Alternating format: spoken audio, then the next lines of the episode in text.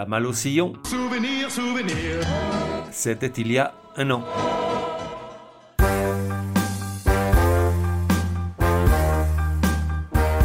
La voix des sillons, numéro 19.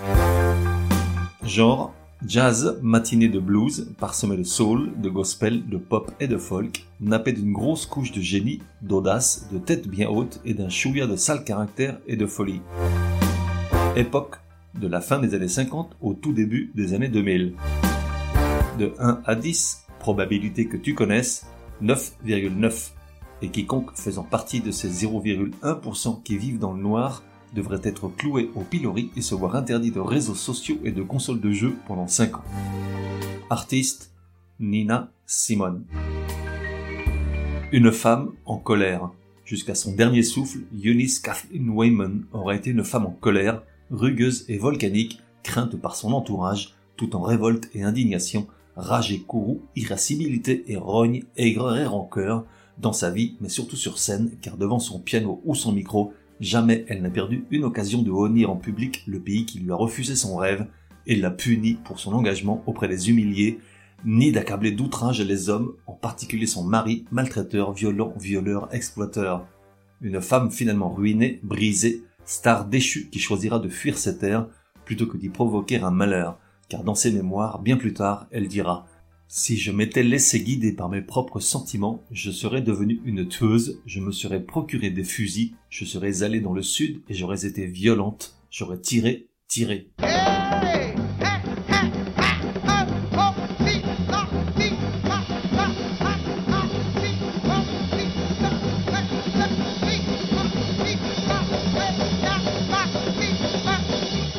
Mais à quelque chose, malheur est bon, car si un triste coup du sort ne l'avait pas empêché de réaliser son rêve pour la pousser vers le jazz, nous aurions été privés de la plus grande voix du siècle dernier et de l'émotion cent fois ressentie à l'écouter.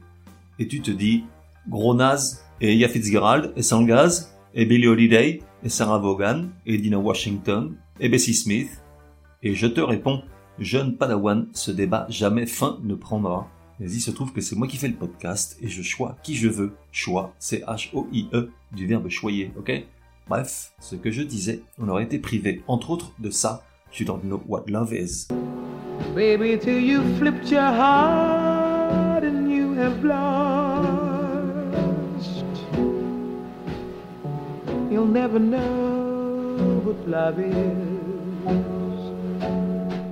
Et donc, de quel rêve Nina Simone s'est-elle sentie écartée? Depuis l'âge de 3 ans, Eunice Kathleen Wayman se destinait à être pianiste de concert. Plus exactement, elle voulait devenir la première concertiste classique noire des États-Unis. Petite, elle jouait le dimanche à l'église, les cantiques préférés de sa mère, parfois même elle l'accompagnait à la voix pour le plus grand plaisir des paroissiens. Un jour, alors qu'elle a 12 ans et s'apprête à donner son premier récital classique, elle est témoin et protagoniste d'un incident qui va déclencher en partie ce en quoi elle se convertira plus tard, une passionnariat des droits civiques de la minorité noire aux US. Car alors que ses parents sont assis sagement au premier rang pour voir leur enfant briller sur scène, tellement fiers, juste avant que ne débute sa prestation, ils sont sèchement invités à disparaître dans le fond pour laisser leur place à des blancs. Et ça, là, dans sa tête, ça fait comme dans la nôtre, ça coince. Elle se révolte et refuse de jouer jusqu'à ce que ses parents reprennent leur place initiale. Elle obtient gain de cause et ce soir-là, elle fait coup double car elle est immédiatement repérée par la patronne de sa mère, la première blanche à se rendre compte de l'immense talent et potentiel de la môme. C'est cette femme qui paye la première année de cours et qui constitue un fonds qui va permettre de financer la formation auprès d'une pianiste de renom, Muriel Masinovich. Dans les mains de cette seconde mère, sa white mom, sa maman blanche comme elle l'appelait tendrement, elle reste six ans jusqu'à ce qu'elle se sente prête à postuler à une bourse pour étudier au prestigieux Curtis Institute of Music de Philadelphie. Elle s'y présente comme étant la seule candidate noire, et là, comme dans un mauvais film, c'est le drame, la bourse lui est refusée sans motif. Une terrible gifle, selon elle, seule sa couleur de peau peut justifier le refus. Le sentiment d'injustice et de haine envers l'establishment blanc américain ne va plus la quitter et l'amène à s'engager activement dans les mouvements pour les droits civiques. Amie proche de Martin Luther King jusqu'à la mort de ce dernier, elle préférera cependant le combat et l'action prônés par les Black Panthers. Pour autant, ce coup de massue fut-il le résultat d'un malentendu? Car bien des années plus tard, alors que Eunice Kathleen Wayman est mondialement connue en tant que Nina Simone, et l'anecdote mille fois répétée à l'envie par l'intéressé, l'Institut se défendra en précisant que ce jour-là, il y avait un grand nombre de candidats et peu de bourses disponibles et que seuls des critères de qualité avaient prévalu et en ajoutant que contrairement à ce qu'elle clamait haut et fort avec rage, il y avait déjà des noirs étudiants au sein de l'institution. Bref, les portes de la musique classique lui étant désormais fermées, elle se dirige naturellement vers le jazz et le gospel, ayant dédié sa vie au piano, elle ne sait faire que ça. Sa famille, qui s'est beaucoup sacrifiée pour sa carrière avortée, a besoin d'elle pour les aider en retour. Elle commence à jouer dans des bars, puis dans de véritables salles à mesure que son talent, tant au piano qu'au chant, la font grimper dans le cœur du public, et tout cela en cachette de ses parents et à l'abri d'un surnom qu'elle s'est choisi. Nina, pour faire plaisir à son petit ami hispanique du moment, et qu'il appelait Nina, et Simone, en hommage à Simone Signoret, qu'elle avait vu dans Casque d'or de Jacques Becker. À force d'imposer son style, où déjà ce subtil mélange de jazz et blues ne fait qu'un avec son discours exalté, elle obtient un succès grandissant auprès d'un public essentiellement noir au début, puis de toutes les couleurs, malgré le travail de sape de certains médias, de nombreuses maisons de disques avec qui elle signe tout au long de sa carrière, de son entourage et tout spécialement de son mari, Andrew Strode, un salopard qu'on pourrait comparer à l'ineffable Ike Turner. Autant d'adversités qui alimentent en boucle sa colère. Pourtant, force est de reconnaître qu'elle ne facilite pas la tâche, à trop souvent se comporter comme une diva capricieuse et pratiquement ingérable. Du coup, sa carrière se voit trop rapidement tronquée, divers événements la rattrapent et l'obligent à fuir les États-Unis. Abandonnée de tous, sans un sous-vaillant ni l'appui de son manager, elle s'installe à la Barbade, puis au Liberia, en Suisse et aux Pays-Bas, avant de s'établir définitivement dans le sud de la France dès 1992, seule, souffrant de plus en plus de troubles mentaux, retirée des projecteurs malgré quelques retours sur scène devant un public miséricordieux qui bien souvent accepte ses frasques, les choses annulées au dernier moment, le répertoire saboté et les paroles oubliées.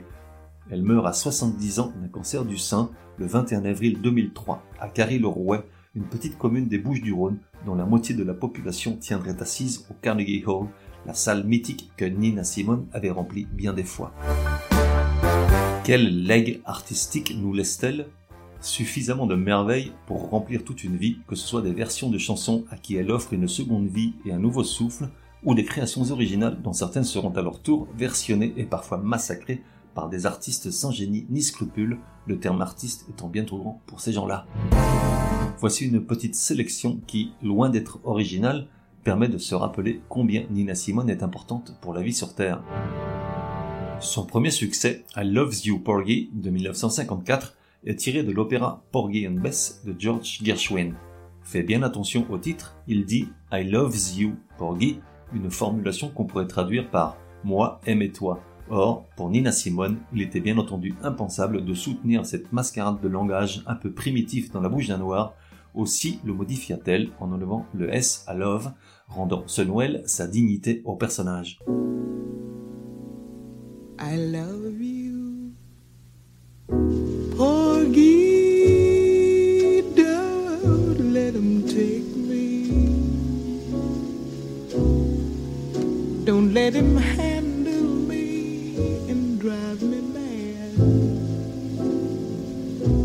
My Baby Just Cares for You en 58 Sortie sur l'album Little Girl Blue, la chanson ne connaît un véritable succès que 30 ans plus tard, grâce à une pub pour un parfum de la maison Chanel. Pourtant, Nina Simone ne verra pas la couleur des royalties, chiffrées à plus d'un million de dollars de l'époque, ayant vendu les droits de l'album pour seulement 3000 dollars dès sa sortie.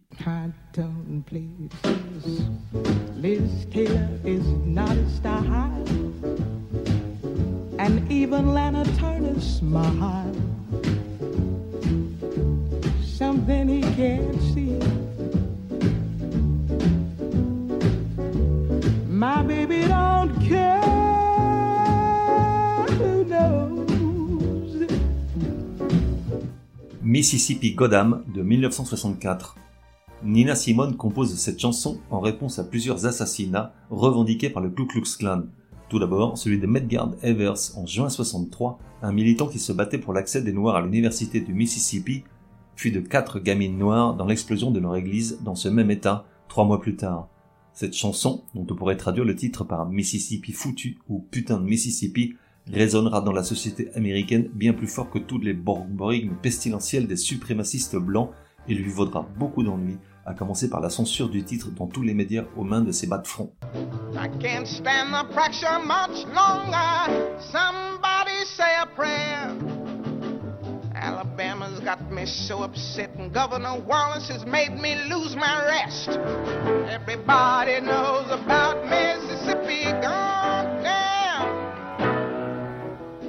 Don't Let Me Be Misunderstood en 64. Quand on cite cette chanson, on pense au mieux à celle interprétée en 65 par The Animals, ou au pire à la version disco-latine insupportable de Santa Esmeralda en 77.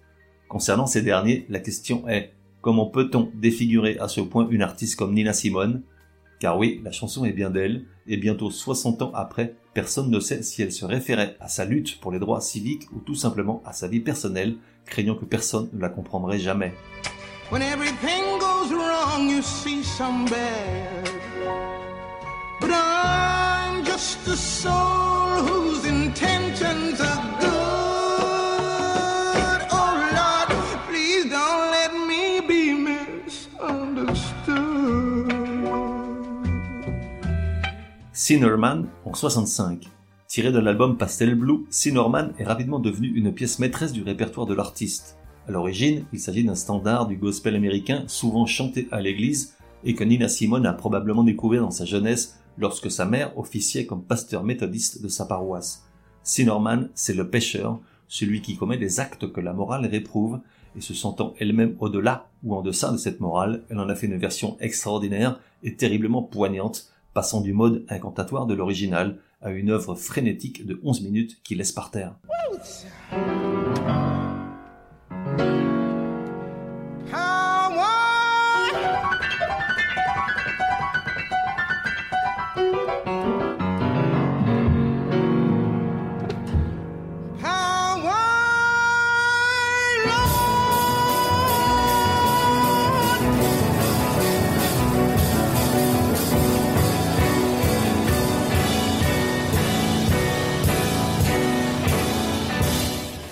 Ain't Got No, I Got Life de 68. Paru sur l'album 9 Said, cette chanson est en réalité l'union de deux scènes chantées dans Hair, probablement la seule comédie musicale capable de faire de l'ombre à West Side Story, et dont la version de Milos Forman au cinéma est dans mon top 10 de toute la vie. J'ai dit. Il y a d'abord Ain't Got No, où les membres de la tribu hippie énumèrent tour à tour et avec orgueil tout ce qu'ils ne possèdent pas, ni bien, ni travail, ni argent, dans une joyeuse chorégraphie à Central Park.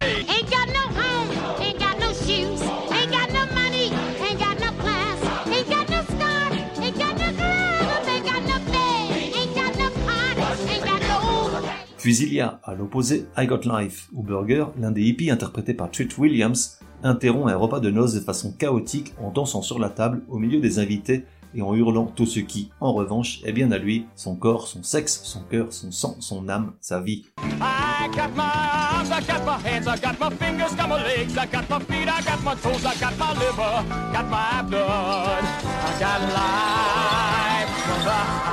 Et au piano et au micro avec Nina Simone, ça donne ça.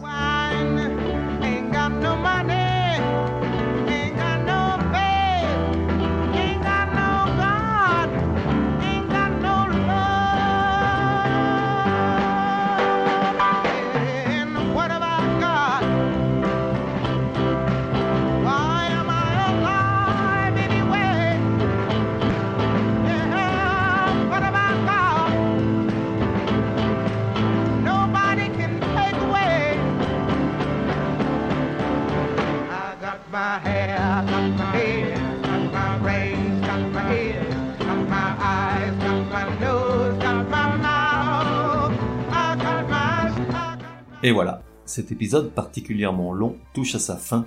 En réalité, Nina Simone mériterait que ça ne s'arrête jamais. Je te laisse avec une autre merveille, Isn't It a Pity, une version de 11 minutes d'un morceau de George Harrison, l'un des quatre gnangnans de Liverpool, une chanson que Nina élève à un niveau d'émotion et de beauté unique, c'est sublime.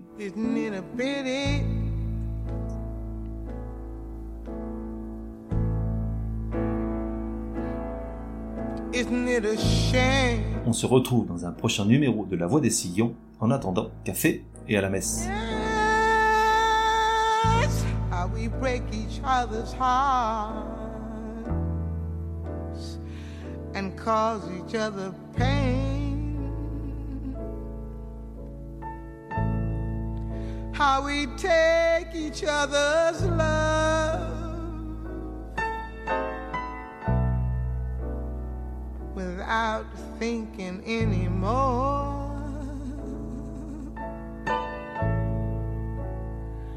Forgetting to give back, forgetting to remember, just forgetting a note of thank you. Isn't it a pity?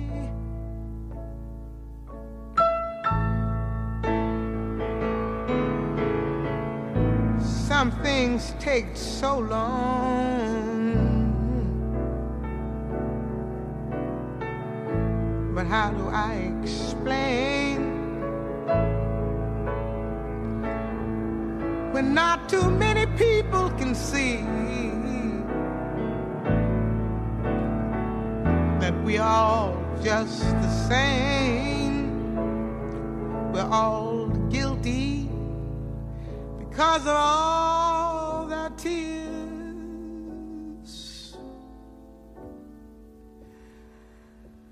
Our eyes just can't hope to see. Though I don't think it's applicable to me, the beauty that surrounds them. Child, isn't it a pity?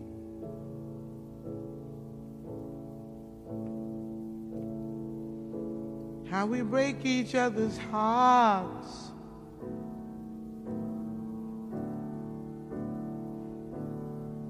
Cause each other pain. How we take each other's love. The most precious thing without thinking anymore.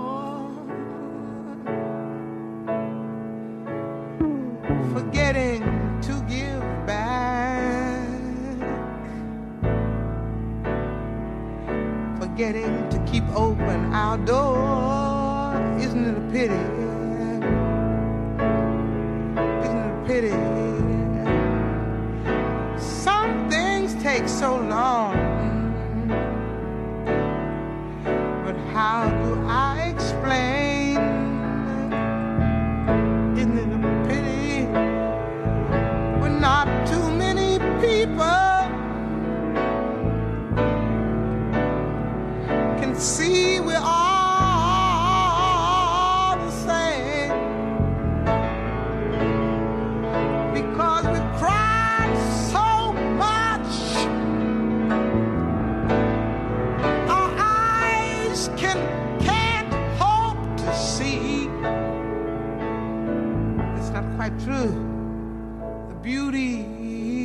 surrounds them.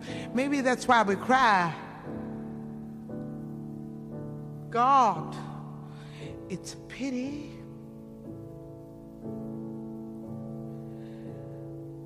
Lord knows it's a pity. Mankind has been so programmed about nothing that has to do with care.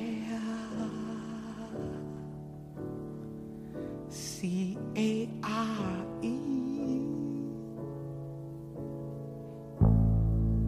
How we take each other's love, the most precious thing, without thinking anymore.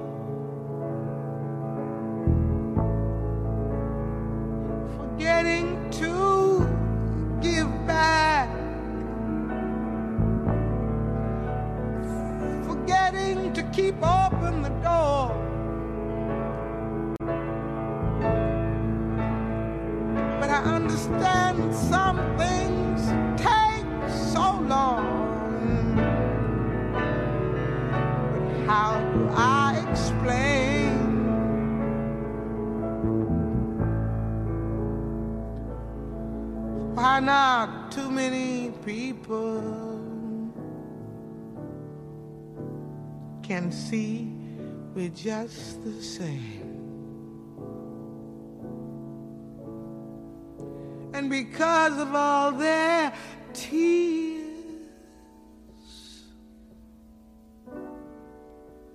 their eyes can't hope to see the beauty that surrounds them. God, isn't it a pity?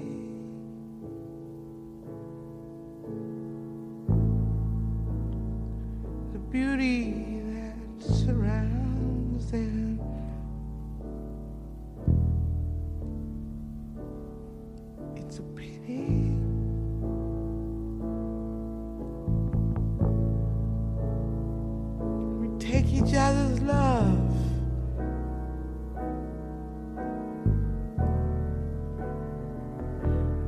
take it for granted while, not thinking anymore.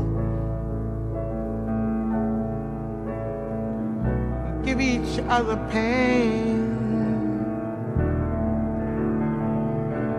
And we shut every door.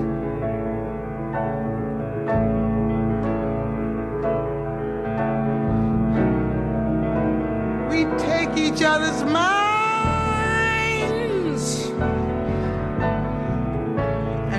capable of take each other's souls.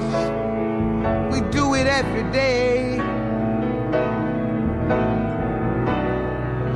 Just to reach some financial goal. Lord, isn't it a pity? My God, isn't it a pity? My God, and so unnecessary. Just a little time, a little care, a little note written in the air. Just the little thank you. We just forget to give back because we're moving too fast. Moving too fast. Forgetting to give back. But some things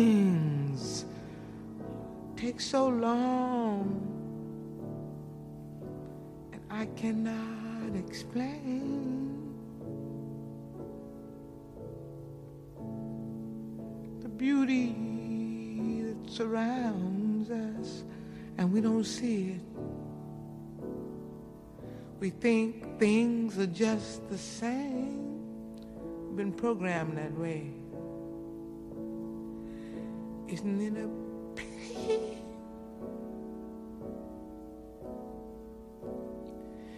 If you want to feel sorry, isn't it a pity? Isn't it a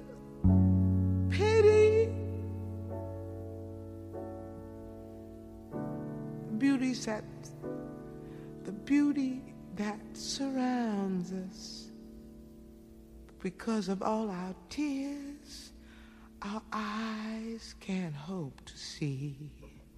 But maybe one day at least I'll see me and just concentrate on giving, giving,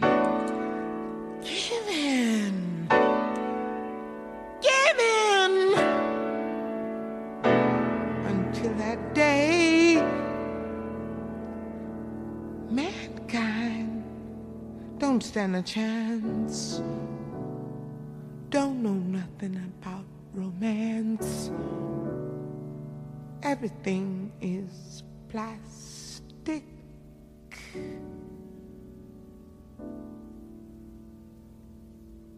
Isn't it a pity?